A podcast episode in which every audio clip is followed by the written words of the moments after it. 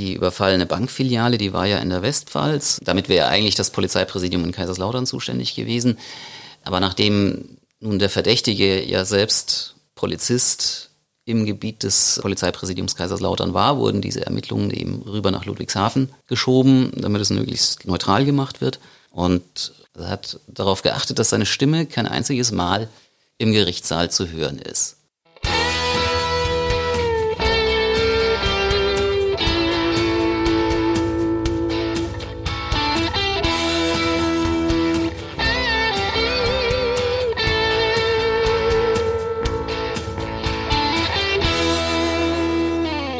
Liebe Zuhörerinnen und Zuhörer, wir starten heute zum zweiten Mal unseren Podcast Alles Böse. Unsere Premiere haben wir hinter uns, haben hier nervös in meinem Büro in Ludwigshafen gesessen und unsere erste Aufnahme gemacht. Mein Name ist Uwe Renners, ich bin stellvertretender Chefredakteur bei der Rheinpfalz. Mir gegenüber sitzt der Mann für Alles Böse. Hallo Christoph Hemmelmann.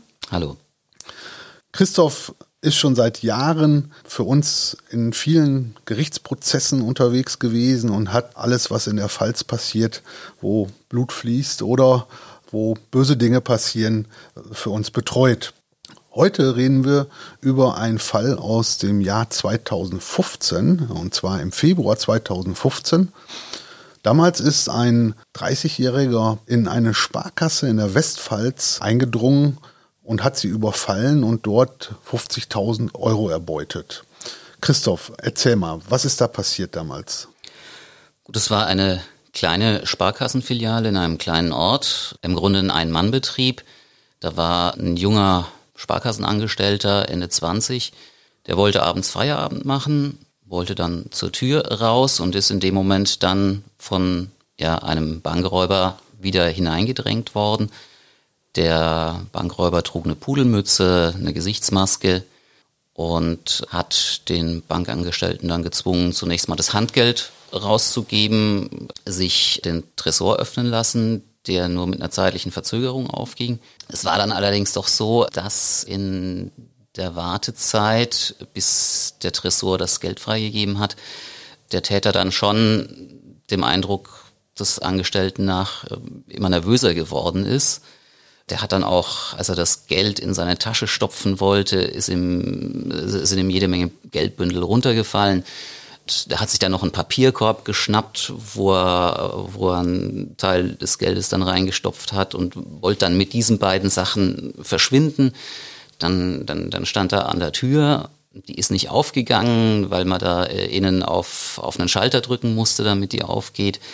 Das hat der Täter nicht kapiert und dann den Bankangestellten, den hatte er mittlerweile mit Kabelbindern irgendwo gefesselt, angebunden.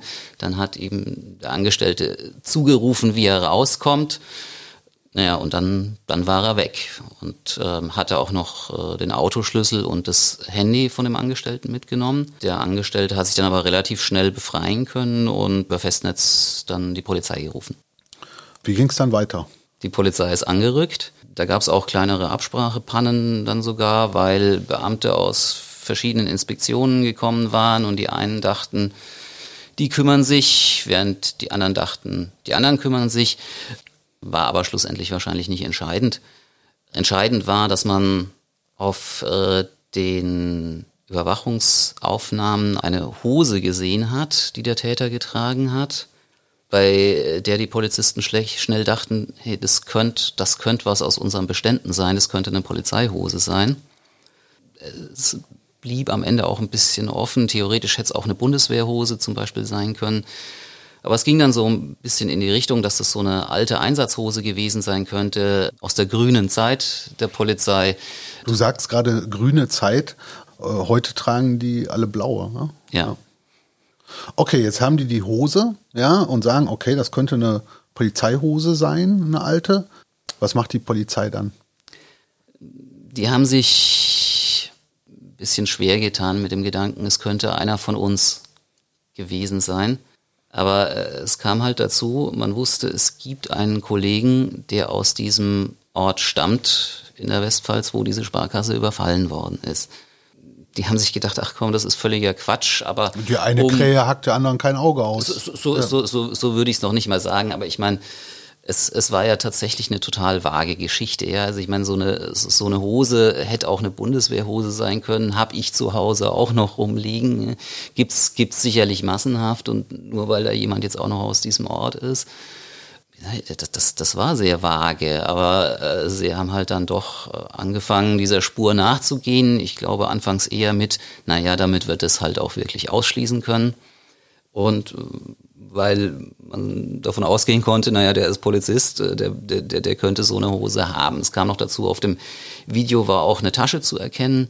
Also es gibt Online-Shops, die Ausrüstung für Polizisten bereitstellen, die ihnen sozusagen nicht der Staat bereitstellt, die aber manchmal ganz nützlich sein kann. Ähm, diese Online-Shops, die verkaufen eben nur an, an Leute, die ihnen vorher belegen, dass sie Polizisten sind. Und äh, auch so eine Tasche war auch noch auf diesem Video zu erahnen.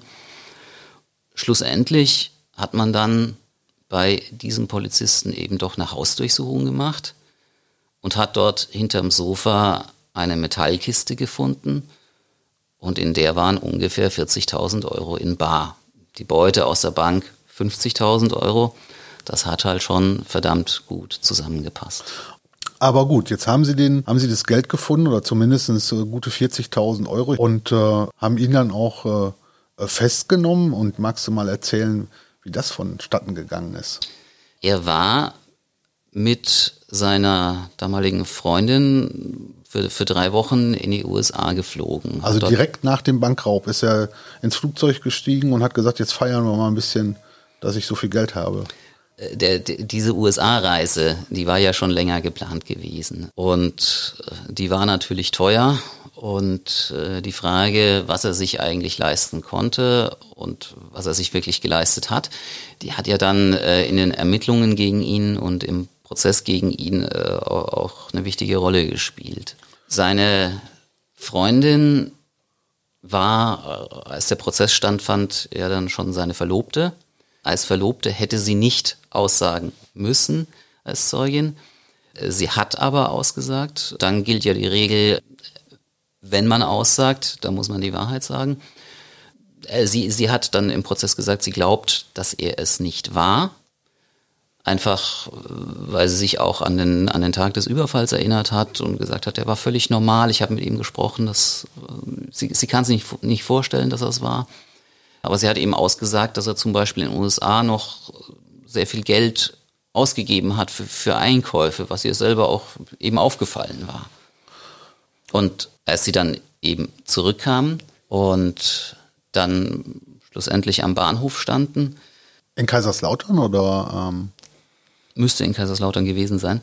Als sie dann da am Bahnhof standen, hat er selbst dann hinterher berichtet, er ist da aus dem Zug ausgestanden und hatte auf dem Bahnsteig jemanden gesehen und hat sich noch gedacht, ach witzig, äh, ein Kollege, den kenne ich. Dieser Kollege war vom MEK, vom mobilen Einsatzkommando, das dafür zuständig ist, sich unerkannt an, an Straftäter, gerade an schwere Straftäter ranzupirschen, die zu observieren und sie gegebenenfalls eben auch festzunehmen. Und das war so in dem Moment der, der Kollege, der, ich sag mal, Kumpel, den er da gesehen hat, der hat ihn gleich darauf festgenommen. Ja, also dann war das ein Treffen, ein, ein Wiedersehen äh, aus äh, besonderem Grund. Ja. Also dann haben sie ihn festgenommen, er ist in Untersuchungshaft gekommen, hast du geschrieben damals. Mhm. Und dann gab es auch noch eine Gegenüberstellung in Ludwigshafen im Polizeipräsidium. Die überfallene Bankfiliale, die war ja in der Westpfalz. Damit wäre eigentlich das Polizeipräsidium in Kaiserslautern zuständig gewesen. Aber nachdem nun der Verdächtige ja selbst Polizist im Gebiet des Polizeipräsidiums Kaiserslautern war, wurden diese Ermittlungen eben rüber nach Ludwigshafen geschoben, damit es möglichst neutral gemacht wird. Die haben dann eine Gegenüberstellung gemacht mit dem Bankangestellten und zwar so, wie das eigentlich auch gemacht werden soll. Nicht so, wie man es immer im Fernsehen sieht, dass da dann zehn Leute nebeneinander stehen und der Zeuge, der sich dann anguckt und sich dann für die Nummer sowieso entscheidet, äh, sondern die wurden ihm nacheinander gezeigt. Und es gab zwei, von denen er sagte, die könnten es sein. Bei dem einen das war so mehr, der könnte es vielleicht sein. Und beim anderen hat er gesagt, ja, der könnte es schon eher sicher sein. Er ist da wohl auch so von der Augenpartie her, die hatte er ja gesehen, ist er ausgegangen. Und bei dem, wo er gesagt hat, ja, der dürfte ziemlich sicher sein, das war halt dann wieder unser verdächtiger Polizist. Dann fängt im Mai 2016 in Kaiserslautern der Prozess am Landgericht gegen den 30-jährigen Ex-Polizisten damals schon. Ich glaube, dann schon Ex-Polizist, Er ist ja. rausgeworfen worden. Der Prozess an und äh, der kommt in den Gerichtssaal, setzt sich dahin und sagt nichts. Das war fast ein bisschen gespenstisch, weil jeder Angeklagte hat das Recht zu schweigen. Und viele Angeklagte tun das ja auch. Nur Schweigen heißt ja normalerweise, dass der Angeklagte nichts über seine Tat sagt, aber es heißt nicht, dass er buchstäblich nichts sagt. Zumal ist zwar eine reine Formalie, aber das Gericht nimmt ja erstmal die Personalien auf und fragt dann einen Angeklagten erstmal, wie heißen Sie, wo wohnen Sie, wie alt sind Sie? Und er hat da nichts gesagt, sondern stattdessen äh, irgendein Ausweisdokument hingelegt. Und äh, wenn er was gesagt hat, dann hat er nur mit seinem Verteidiger geflüstert. Er hat darauf geachtet, dass seine Stimme kein einziges Mal im Gerichtssaal zu hören ist. Und äh, sein Verteidiger hat es damit begründet, dass sein Mandant dagegen protestieren will, dass er hier zu Unrecht auf der Augenklagebank sitzt und dass die Polizei, äh, also seine Kollegen, so, so unfair gegen ihn ermittelt haben. Aber es gab natürlich gleichzeitig den naheliegenden Verdacht, der Bankangestellte, das Opfer, der war als Nebenkläger die ganze Zeit im Gerichtssaal mit dabei und er hatte den Täter nicht gesehen, mit Ausnahme dessen, was man eben hinter einer Maske sieht, aber hatte ja seine Stimme gehört, die hatten miteinander geredet. Und äh, natürlich lag, lag der Verdacht nahe, dass der Angeklagte partout nicht will, dass der Bankangestellte jetzt seine Stimme hört und sagt, ja, die erkenne ich wieder. Der Ex-Polizist, magst du den mal beschreiben? Also wie stelle ich mir den vor? Durchtrainiert, ja, irgendwie, wie man sich so einen Polizisten mit 30 vorstellt oder? Also er war, und das wurde im Verfahren auch selber mal angesprochen, das hat er selber gesagt, dann auch, deswegen denke ich, kann man es auch so zitieren sozusagen. Er hat gesagt, dass er für durchtrainiert vielleicht doch eine Spur zu dick ist. Also er war von der Statur her ein bisschen jenseits von jetzt wirklich komplett durchtrainiert, aber ähm, dem Polizisten, der da ja schon, schon nicht mehr war, den hat man eben, eben optisch äh, durchaus auch noch abgenommen, auch, auch die Frisur, die Seiten äh, relativ kurz geschnitten und so weiter das, das hat schon gepasst. Was hattest du für einen Eindruck von ihm? Wie ist er für dich so rübergekommen? Naja, am Anfang ist er ja nur sehr bedingt überhaupt rübergekommen, weil er eben nichts gesagt hat, sondern nur dieses, ja, dann fast ein bisschen gespenstisch bewispern mit seinem Anwalt war. Der Anwalt wiederum ist auch ein bisschen merkwürdig aufgetreten, weil er von Anfang an recht konfliktfreudig gegenüber dem Gericht war und zum Beispiel auch oft, wenn er, wenn er gesprochen hat, also der, der Verteidiger und sein Anwalt, die sitzen ja grundsätzlich immer seitlich, sozusagen im rechten Winkel zu den Richtern. Der Verteidiger hat sich oft, wenn er geredet hat, jetzt nicht zu den Richtern hingedreht, sondern eher zum Zuschauerraum, wo, wo Angehörige des Angeklagten saßen. Der kam ja zu allem Elend sozusagen auch noch aus einer Polizistenfamilie. Ähm, und äh, also man hatte oft, oder ich hatte oft den Eindruck, dass, dass der Verteidiger ähm, das, was er macht, sozusagen gar nicht für die Richter macht, sondern, sondern für die Angehörigen. Also der hat da Rabatz gemacht im Gerichtssaal. Der hat, der hat schon, also äh, auch der Angeklagte war ja, ich sag mal, so, so ein bisschen, ich sag mal, fast beleidigt aufgetreten, wenn man so sagt, gegen mich ist total unfair ermittelt worden und so weiter. Und, und, und der Verteidiger hat diese Linie auch so, so aufgenommen und, und weitergetragen. Machen das Anwälte oft? Du hast ja schon viele Anwälte erlebt. Ist das, ist das so eine besondere Gattung? Also ich sag mal, die, die da Rabatz machen? Ich sag mal, es gibt verschiedene Formen von Rabatz. Vor, vor Gericht, ich meine, es geht um viel. Die, die Idee des Rechtsstaats ist ja auch, lieber soll ein Schuldiger straflos ausgehen, als dass ein Unschuldiger zu Unrecht verurteilt wird.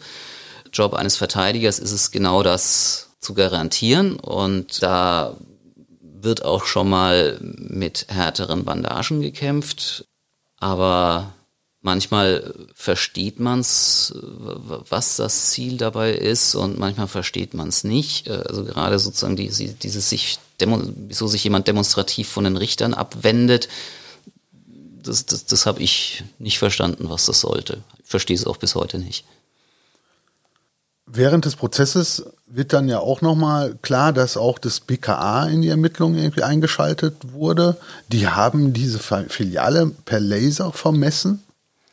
Das ist ähm, etwas, was bei diesen Banküberfällen sehr oft passiert. Ähm, und äh, das BKA kommt dann einfach ins Spiel, weil es hier um, um, um Technik geht, ähm, die man halt nicht überall hat. Es geht darum, man hat ja eigentlich bei jedem Banküberfall hinterher die Aufnahmen aus den Überwachungskameras. Jedes Mal, wenn ich die sehe, oder fast jedes Mal, bin ich wieder naja, überrascht, wie mies Kameraaufnahmen heute noch sein können. Also das ist äh, oft irgendwie schwarz-weiß und ein völlig grobkörniges Gegrissel. Man sieht da nicht viel auf den Dingern oft. Aber man sieht ja den Umriss des Täters und es ist technisch möglich, so, so eine Filiale, also den Raum, in dem der Täter war, also in dem Fall die Bankfiliale, dann mit Lasertechnik in 3D zu vermessen und dann über, über die Fixpunkte außenrum äh, zu ermitteln, wie groß ist der Täter. Ich habe es allerdings mehrfach erlebt, äh, dass das, diese ganzen Verfahren zwar einen Riesenaufwand bescheren, aber am Ende nicht wirklich weiterhelfen, weil man kann eben nur sagen, oberes Ende, unteres Ende. Und mit Sohlen und so weiter kommt man dann oft auf einen Spielraum von ungefähr 10 Zentimetern, plus minus, äh, so in etwa war es auch in diesem Fall in vielen Fällen, wenn man halt einen ungefähr normal großen Menschen vor sich hat und einen ungefähr normal großen Menschen auf der Aufnahme, ist man hinterher so schlau wie vorher. Also für einen Schuldspruch reicht sowas garantiert nicht.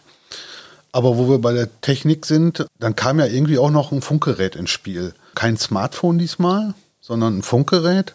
Was hatte das denn mit dem Funkgerät auf sich? Das war ein Polizeifunkgerät und das war schlussendlich eines der Indizien, die den Polizisten ganz massiv belastet haben. Der Punkt war, der hatte an dem Tag des Überfalls, war vorzeitig nach Hause gegangen, hatte sich so ein paar Stunden freigenommen und hat dafür hinterher auch eine, eine Begründung geliefert. Er war zu dem Zeitpunkt immer noch Polizist auf Probe und er galt als Problemfall. Das wusste er auch. Er hatte verschiedene Stationen durchlaufen und äh, seine Vorgesetzten äh, haben immer wieder gesagt, hm, hm, ob wir den wirklich dauerhaft übernehmen sollen, wissen wir nicht. Der war kurz vor der Tat bei der Autobahnpolizei in Kaiserslautern gewesen, war dann nochmal gewechselt ähm, in, in eine Stadtinspektion in Kaiserslautern er wusste auch, das ist so ein bisschen seine letzte Chance, da muss er sich jetzt bewähren, jetzt, jetzt muss es klappen. Und er hat dann gesagt, er hat sich an diesem Abend freigenommen, weil das war kurz vor dem geplanten Amerika-Urlaub. Und er wusste, in den Abendstunden, da kommen die Einsätze, die schwierigen Einsätze. Er wollte sich damit nicht mehr belasten. Er hatte Angst, dass er da was falsch machen könnte. Und deswegen hat er sich freigenommen und sich in, in Cafés und im Comicladen und, und, und so weiter rumgetrieben. Nur ließ sich technisch belegen, dass, nachdem er sich freigenommen hatte, ein Funkgerät aus seiner Inspektion sich auf einmal aus Kaiserslautern rausbewegt hat, bis zu der Bankfiliale, die überfallen wurde. Und dann war es dort ungefähr für die Zeit des Überfalls vor Ort und anschließend hat es sich über kleine Seitenstraßen offenbar wieder zurück nach Kaiserslautern bewegt. Das lässt sich nachvollziehen, weil das ist ja mittlerweile, die Polizei hat ja mittlerweile Digitalfunk und da kann man ja jetzt nicht mehr irgendwelche Geräte einschalten und, und mithören, so wie das früher ja ganz einfach war, sondern diese Geräte müssen sich sozusagen, damit sie ins, ins Netz eingeloggt werden, müssen sie erstmal ihre Kennung durchgeben. Das heißt, man kann nachvollziehen, wo, wo so ein Gerät ist. Und die Theorie war eben, naja, der hat sich dieses Funkgerät genommen und es zum Banküberfall mitgenommen, weil er hören wollte, wie dann anschließend der Alarm auf, ausgelöst wird, wie die Fahndung läuft, damit er gegebenenfalls irgendwelche Straßensperren umfahren kann und so weiter. Wäre ja eigentlich auch eine kluge Idee gewesen, war es nur nicht vor dem Hintergrund, dass dieses Funkgerät Spuren im Netz hinterlässt. Jetzt hat er sein Smartphone aber offensichtlich in der Polizeiinspektion gelassen und hat wahrscheinlich gedacht, ich bin ganz clever und hat gedacht, jetzt lasse ich mal da und nehme das Funkgerät mit. Das äh, dann habe ich die Gefahr nicht oder hat er sich aber offensichtlich ziemlich getäuscht. Er hat sich ja hinterher mit dem Argument verteidigt, wenn er das wirklich so gemacht hätte mit, mit diesem Funkgerät und dann ausgerechnet in dem Ort, aus dem er selbst kommt und ausgerechnet mit Polizeihosen und so weiter, dass das doch alles völlig hirnrissig gewesen wäre. Und er hat auf mich dann auch so gewirkt, als wäre er fast beleidigt, dass man ihm, ihm, ihm das unterstellt. Ich meine, vielleicht war er ja auch wütend äh, schlussendlich, weil er dachte, er hätte einen super Plan und der hat nicht funktioniert. Ich würde gerne noch mal einmal nachfragen. Du sagtest, er hatte am Anfang gar nichts gesagt. Dann hat er irgendwann doch sein, sein Schweigen gebrochen. Er hat sein Schweigen gebrochen mit der Begründung, er will jetzt wirklich auspacken und sich jetzt wirklich entlasten und erläutern, wie das alles wirklich war. Er hatte ja das Problem mit, mit diesen 40.000 Euro, die bei ihm in der Wohnung äh, lagen und für die musste er ja irgendeine Erklärung liefern, zumal äh, man umgekehrt seine Konten durchleuchtet hatte und äh, festgestellt hatte, wenn man das so zusammenrechnet mit äh, Zins und Zinseszins, dann hat er so um die 70.000 Euro Schulden. Das hat äh, sein Verteidiger immer damit abgetan, dass er gesagt hat, naja, ähm, der war von, äh, von der Zahlungsunfähigkeit äh, noch meilenweit entfernt, der konnte seine ganzen Kredite bedienen. Bei dem stand kein Gerichtsvollzieher vor der Tür. Das hat auch alles gestimmt, äh, aber äh, es war, der hatte eben die Schulden schon von der einen Bank zur anderen Bank umgeschichtet und es war irgendwie absehbar oder es wäre absehbar gewesen, dass ihm das ziemlich bald über den Kopf gewachsen wäre. Und wenn man dann 40.000 Euro irgendwie in Bar zu Hause rumliegen hat, dann stellt sich ja die Frage, warum? Also er gibt den Banküberfall nicht zu und sagt, dass das Geld gar nicht vom Banküberfall ist, sondern dass er das von jemand anders hat. Und jetzt wird die Geschichte irgendwie schräg sie, sie wurde, ja, sie, sie wird schräg, aber auf der anderen Seite, die Geschichte hätte fast funktioniert. Er hat dann sozusagen gesagt, er, er müsse was beichten, er müsse was gestehen, aber eben kein Banküberfall und auch nichts, was jetzt unmittelbar strafrechtlich relevant ist, sondern eher was, was sozusagen auf die moralische Ebene geht. Er hat gesagt, er hat einen entfernten Verwandten, älterer, offenbar auch ein bisschen kauziger Mann. Der Onkel aus Amerika, oder? Ähm, er, er, war nicht aus Amerika, er war schon auch irgendwo dort aus der Region, der relativ viel Geld hat, der auch relativ viel Bargeld hat, der vielleicht auch schon so ansatzweise ein bisschen auf dem Weg in die Demenz ist. So ein Onkel wünschen wir uns alle. Ja. Also nicht mit Demenz, sondern mit so viel Bargeld, ja. Ja diesem eigentlich entfernten Verwandten, aber mit dem habe er sich äh, super verstanden. Und dem habe er dann irgendwann mal von, von seinen Zukunftsängsten äh, erzählt. Diese, diese Probleme wird er wirklich übernommen im Polizeidienst und äh, auch von seinen Geldproblemen. Und dann so ist es. So Hat er gesagt, Jung, komm mal, so ich heb mal die Matratze hoch und jetzt gebe ich dir mal so ein paar Taschen voll hier mit so, so ungefähr sollte das gelaufen sein, ist eben sozusagen mit, äh, hat ihm dann diese 40.000 Euro zugesteckt als Darlehen, als Privatkredit, gesagt, hier, wenn irgendwas passiert, wenn du bei der Polizei rausfliegst, damit kommst du erstmal über die Runden. Und äh, der Punkt, äh, wo ähm, der Angeklagte dann gesagt hat, da hat er was zu beichten. Das war, dass er sagte, das wusste sonst niemand in der Familie. Und er wusste, dass ähm, sein, sein Geldgeber nicht mehr lange leben wird und deswegen hat er das verschwiegen in der Erwartung, dass er irgendwann stirbt und sich dann sozusagen dieser Kredit in eine Schenkung verwandelt, äh, die er nicht mehr zurückzahlen muss. Und das, das hat er dann wirklich sozusagen auch mit, ja, mit einem großen Auftritt, wirklich mit, mit brechender Stimme erzählt und, und wie leid es ihm auch tut, dass er da seine Familie so hintergangen hat. Aber meine, mit der Geschichte wäre strafrechtlich natürlich raus gewesen, zumal dieser sogenannte Onkel inzwischen tatsächlich gestorben war und nicht mehr gefragt werden konnte, ob das denn stimmt. Aber jetzt kommen wir zum ganz entscheidenden Punkt, ähm, und zwar zu dem Zeitpunkt, an dem dieser Onkel das getan haben soll. Angeblich hatte er diese 40.000 Euro im Juni 2014 bekommen und im September 2014 hat die Europäische Zentralbank neue 10-Euro-Scheine ausgegeben, die ein bisschen anders aussahen als die alten. Und das war was, woran in diesem Ermittlungsverfahren die ganze Zeit niemand gedacht hatte. Aber der, der Koffer mit dem Geld, der stand als Beweisstück irgendwo in einer garantiert gut verschlossenen Kammer des Gerichts in Kaiserslautern. Und die eine von den Richterinnen, ähm, die muss sich irgendwann nochmal hingesetzt haben und sich die Scheine angeguckt haben. Und dann ist ihr das gedämmert, dass da Scheine drin sind, die es zu dem Zeitpunkt, wo der Angeklagte das Geld angeblich bekommen hatte, noch gar nicht gab. Und äh, sie, sie, sie haben es dann durchgezählt. Also es waren 524 10-Euro-Scheine da drin und 478 von denen, also die ganz große Mehrheit, das waren die neuen Scheine. Und damit äh, hatte der Angeklagte natürlich wieder ein krasses Problem er hat dann noch versucht, das so zu erklären, dass er gesagt hat, na ja, ich habe da manchmal ein bisschen Geld rausgenommen und, und Neues wieder reingelegt. Da hat das Gericht am Ende gesagt, komm, ähm, lass gut sein.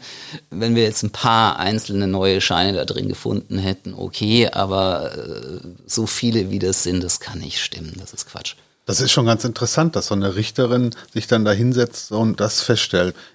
Die Richter haben, viele von denen waren ja vorher auch als Staatsanwälte oft unterwegs, haben Ermittlungsverfahren geführt und so. Und äh, vielleicht hat sie das ja mal, sag ich mal, in ähnlicher Form irgendwo ja, gelesen oder war selbst mit so einem Fall betraut, wo das auch eine Rolle gespielt hat und ist deshalb drauf gekommen. Aber Respekt, ja, dass man sich dann da hinsetzt und auf, auf so eine Idee überhaupt erstmal kommt. Da muss man auch erstmal drauf kommen. Das äh, Spannende an, an diesem Verfahren, oft ist es ja so, wenn, wenn Dinge vor Gericht kommen, dann sind sie ausermittelt. Also das, das ist so der Fachjargon.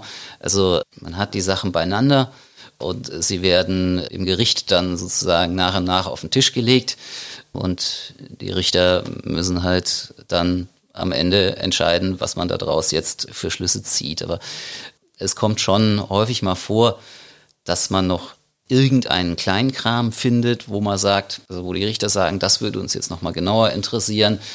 Und dann sagen die das dem Staatsanwalt und dann sagt der Staatsanwalt, okay, dann lasse ich da nochmal nachermitteln.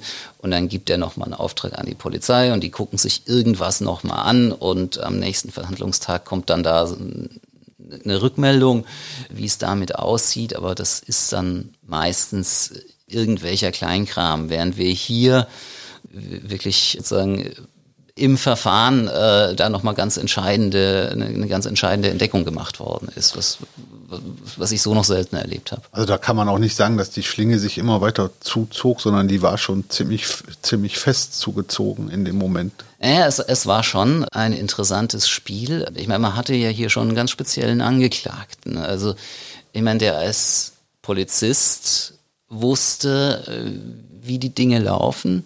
Er hat zu dem Zeitpunkt, nachdem er bei der Polizei rausgeflogen war, hat er ja auch schon ein Jurastudium begonnen, hat dann also später im Prozess auch so ein bisschen seinen eigenen Verteidiger noch gegeben, neben dem Verteidiger. Und äh, am Ende, als es klar war, dass es auf seine Verurteilung rausläuft, der war richtig wütend. Der hatte ja als Angeklagter das letzte Wort und da hat er nochmal ein richtiges Plädoyer gehalten und da hat seine Stimme gebebt, weil er so wütend war. Ja, man konnte sozusagen, wenn man bei dem Bild von der Schlinge bleibt, beobachten, der hatte die Schlinge um den Hals, dann hat er sie wieder versucht aufzuziehen, dann hat sie sich wieder zugezogen, dann hat er es nochmal versucht. Wenn man es als, ich sag mal, unbeteiligter Zuschauer sieht, äh, das war schon ein spannendes Drama.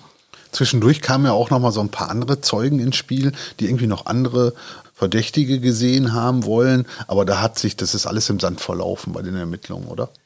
Es kam ins, ins Spiel, dass es gab eine, eine Zeugin, die hatte kurz vor dem Überfall mal jemanden gesehen, der vor dieser Sparkassenfiliale so seltsam rumgelungert hatte und auch der, der, der Sparkassenangestellte hatte noch äh, irgendwo jemanden gesehen, der dort in der Nähe mit einem Auto rumstand und auf irgendwie auf jemanden zu warten schien. Das hätten theoretisch schon Leute sein können, die auch irgendwo was mit diesem Überfall zu tun haben. Aber das, das hätte natürlich nicht, nicht zu dem Ex-Polizisten als, als Täter gepasst. Schlussendlich ist er verknackt worden. Schlussendlich ist er verknackt worden und die Ermittler, auch das Gericht, haben gesagt, naja gut, das, das waren irgendwelche Leute, die sind da rumgestanden, hätte sein können, aber die waren es nicht, weil wir wissen, wer es war. Viereinhalb Jahre hat er bekommen. Allerdings war das Urteil dann 2017 auf einmal wieder aufgehoben. Warum? Vielleicht muss man gerade noch mal zum Hintergrund sagen, wer eine schwere Straftat begangen hat, der landet ja nicht vorm Amts, sondern schon vom Landgericht. Das Landgericht ist eine hohe Instanz und eine Berufung gibt's da nicht. Wenn die jemanden verknacken, dann ist er verknackt. Wenn ich wegen einem Ladendiebstahl oder wegen so Kleinscheiß vom Amtsgericht lande und dort verurteilt werde und dann sage, das war ein Fehlurteil, dann kann ich sagen, ich will eine Berufung und dann wird der ganze Prozess nochmal durchgespielt. Geht beim Landgericht nicht, da bleibt nur die Revision beim Bundesgerichtshof und diese Revision ist was, was sehr eingeschränktes. Verfahrensfehler etc. Das, da ja. da geht es um Verfahrensfehler. Der Bundesgerichtshof kann auch sagen, wenn das Urteil völlig unlogisch ist, dann können wir es aufheben. Aber einfach nur zu sagen, zum Beispiel die Richter vom Landgericht, die haben den falschen Zeugen geglaubt, das, das darf der Bundesgerichtshof eigentlich nicht. Aber in, insofern ähm, sind, ist da die Chance für einen Verurteilten, die Sache nochmal irgendwie zu kippen, eigentlich relativ gering. Andererseits, das sind ja die Leute, die auch wegen schwerer Straftaten verurteilt worden sind, also relativ schwere Strafen kassieren und deswegen natürlich alles versuchen. Und so ist auch der Angeklagte in diesem Fall noch, noch vor den Bundesgerichtshof gegangen. Und der Bundesgerichtshof hat tatsächlich etwas gefunden, was an, an diesem Urteil gestört hat. Wenn Richter sagen, jemand hat das getan, was ihm zur Last gelegt wird, dann müssen sie an einem zweiten Schritt entscheiden, wie bestrafen wir ihn dafür. Und in den meisten Fällen ist es da so, dass im Gesetz steht, okay, mindestens so viel, höchstens so viel. Und irgendwo in diesem Korridor muss sich ein Gericht dann festlegen und es muss auch begründen, warum es jetzt eher unten oder eher oben in diesem Strafkorridor sich positioniert hat. Und in dem Fall äh, hat das Gericht deshalb eine höhere Strafe ausgesprochen, weil sie gesagt haben, dass er Polizist war und äh, damit auch das Image der Polizei geschädigt habe. Und da hat der Bundesgerichtshof gesagt, nee, das kann man so nicht machen. Ja, also der Bundesgerichtshof hat sagen zwei Sachen dazu gesagt. Er hat erstens gesagt, naja, ob man diesen Image-Schaden für die Polizei, ob das überhaupt etwas ist, was man heranziehen darf, um jemanden sozusagen eine höhere Strafe zu geben, das lassen wir mal dahingestellt. Aber schon da klingt ja sozusagen durch, da haben wir Zweifel. Sie haben dann aber gesagt, also definitiv, wenn ich sage, die Polizei hat dadurch einen Imageschaden erlitten, dann muss ich auch irgendwo beweisen als Gericht, wie dieser Imageschaden aussieht und dass der wirklich entstanden ist. Und einfach nur reinschreiben, die Polizei hat einen Imageschaden erlitten, das reicht nicht. Und deswegen ist der Angeklagte dann noch ein zweites Mal sozusagen vor Gericht gelandet.